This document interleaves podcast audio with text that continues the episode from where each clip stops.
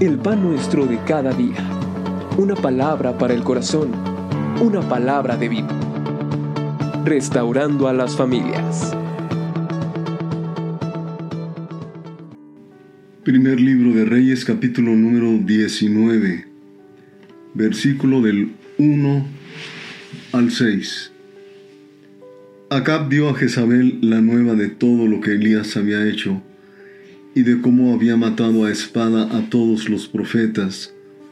Entonces envió Jezabel a Elías un mensaje diciendo, Así me hagan los dioses y aún me añadan si mañana a estas horas yo no he puesto tu persona como la de uno de ellos. Viendo pues el peligro se levantó y se fue para salvar su vida, y vino a Beerseba, que está en Judá, y dejó allí a su criado. Y él se fue por el desierto un día de camino, y vino y se sentó debajo de un enebro, y deseando morirse, dijo, Basta ya, oh Jehová, quítame la vida, pues no soy yo mejor que mis padres. Y echándose debajo del enebro, se quedó dormido, y aquí luego un ángel le tocó y le dijo, Levántate, come.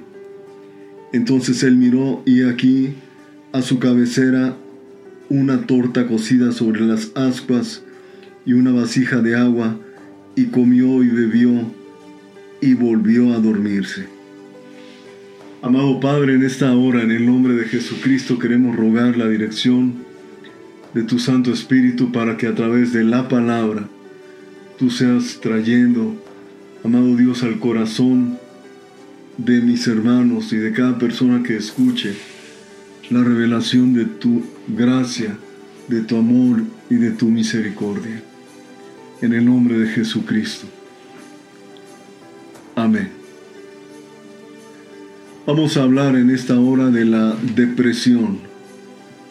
La depresión viene a ser como una muerte silenciosa. La depresión es una profunda tristeza que nos lleva a perder el ánimo de vivir. En este caso, el profeta Elías había, eh, parece contradictorio. Si usted lee el capítulo número 18 del primer libro de Reyes, va a encontrar que Elías acababa de tener un momento de gran éxito, trayendo el, eh, el muerte a los profetas de Baal y haciendo volver el corazón de Israel hacia Dios. Pero después de esta situación viene esta profunda depresión. ¿Qué es la depresión? Punto uno. Como lo acabamos de mencionar, la depresión es un síndrome caracterizado por una profunda tristeza. Esto nos puede llevar a una conducta irritable, explosiva, o una conducta extremadamente pasiva y melancólica. También otra característica es el lloro continuo sin aparente motivo. Otra característica más es comer en sobreabundancia o prácticamente dejar de hacerlo. Esto normalmente es lo que va a caracterizar la depresión. Ahora, ¿qué ocasiona la depresión?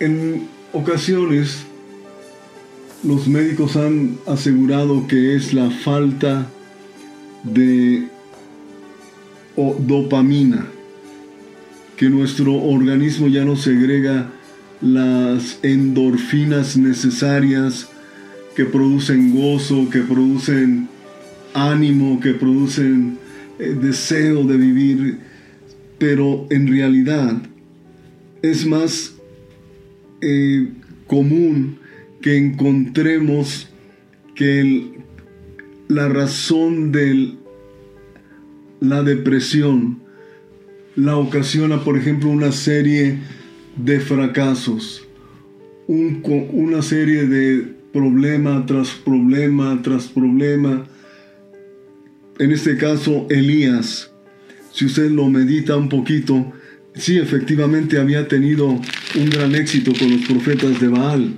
pero si leemos un poquito antes, él había tenido que estar huyendo de acá, primero alimentado por cuervos, después había tenido que estar en la casa de una mujer viuda, alimentándose solamente con un poco de harina y aceite.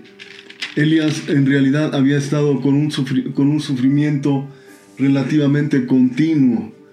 Vamos, no estamos diciendo esto como para justificar la depresión de Elías, pero podría ser una de las causas.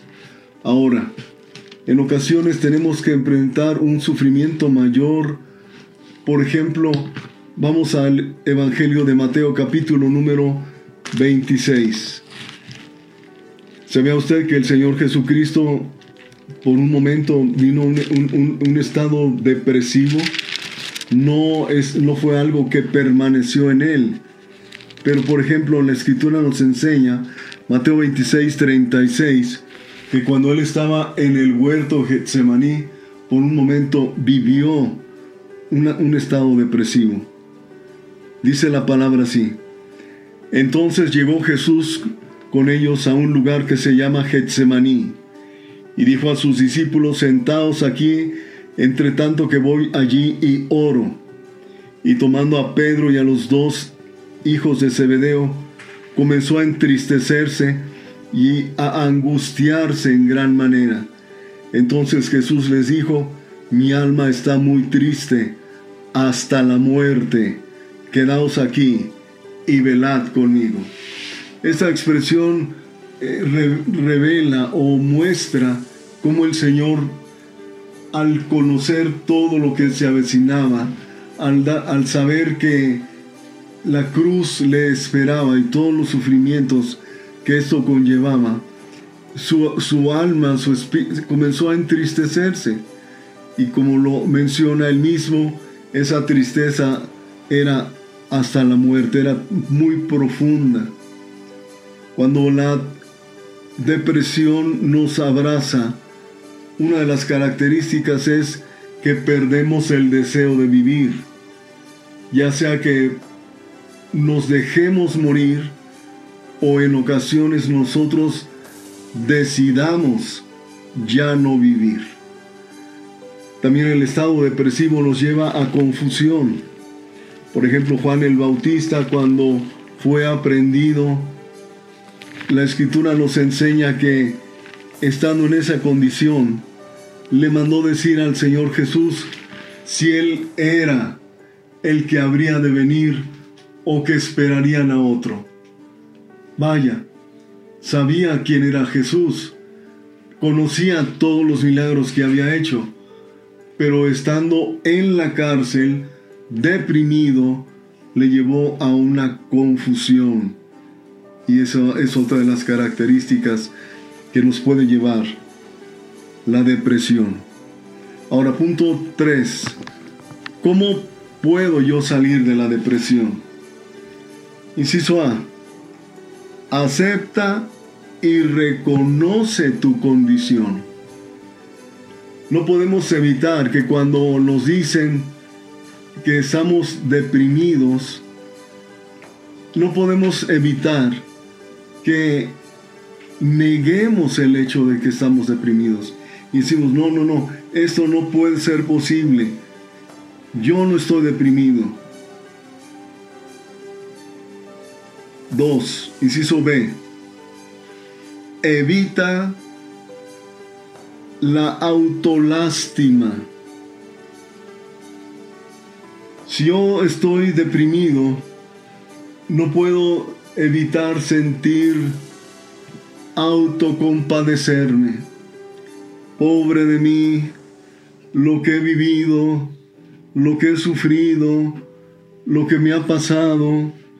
En este caso, por ejemplo, Elías, cuando estaba delante del Señor, leemos en, en el mismo capítulo 19, versículos más adelante, que cuando el Señor le, le pregunta, ¿qué haces aquí, Elías? Él respondió, he sentido un vivo celo por Jehová Dios, he dejado, los hijos de Israel han dejado tu pacto, han derribado tus altares y han matado a espada tus profetas, y solo yo he quedado, y me buscan para quitarme la vida. ¿Notas ese sentimiento de autocompadecerse? Pobre de mí, soy una única ovejita que queda viva aquí en el desierto.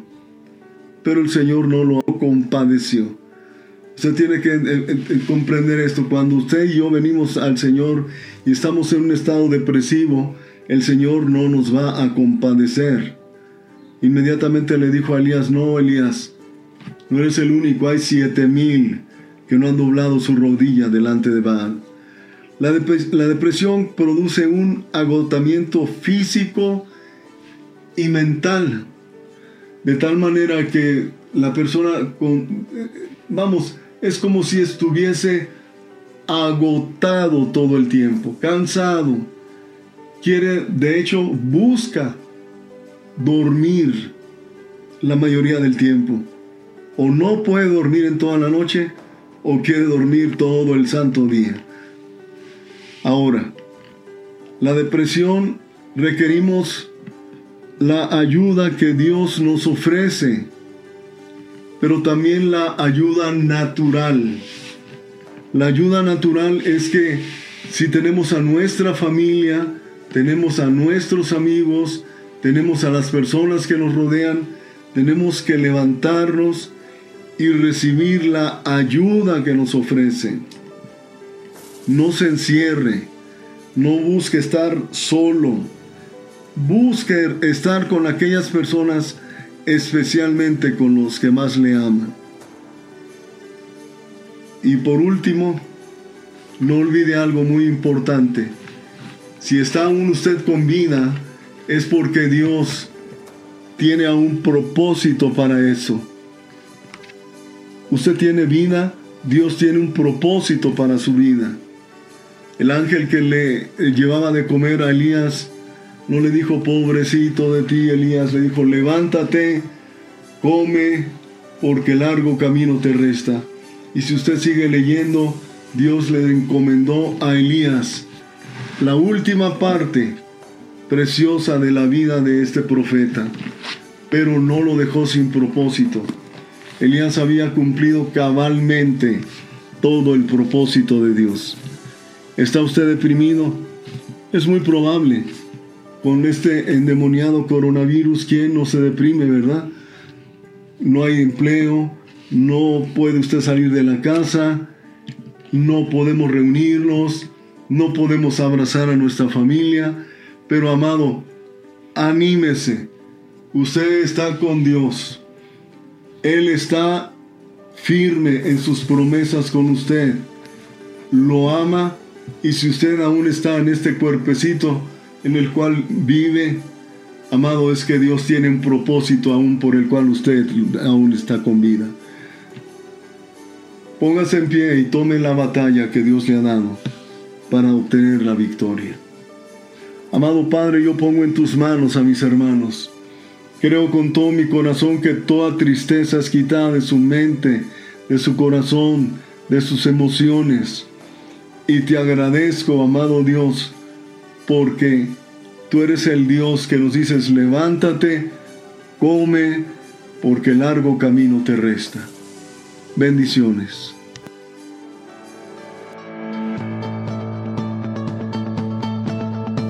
El pan nuestro de cada día. Una palabra para el corazón. Una palabra de vida. Restaurando a las familias.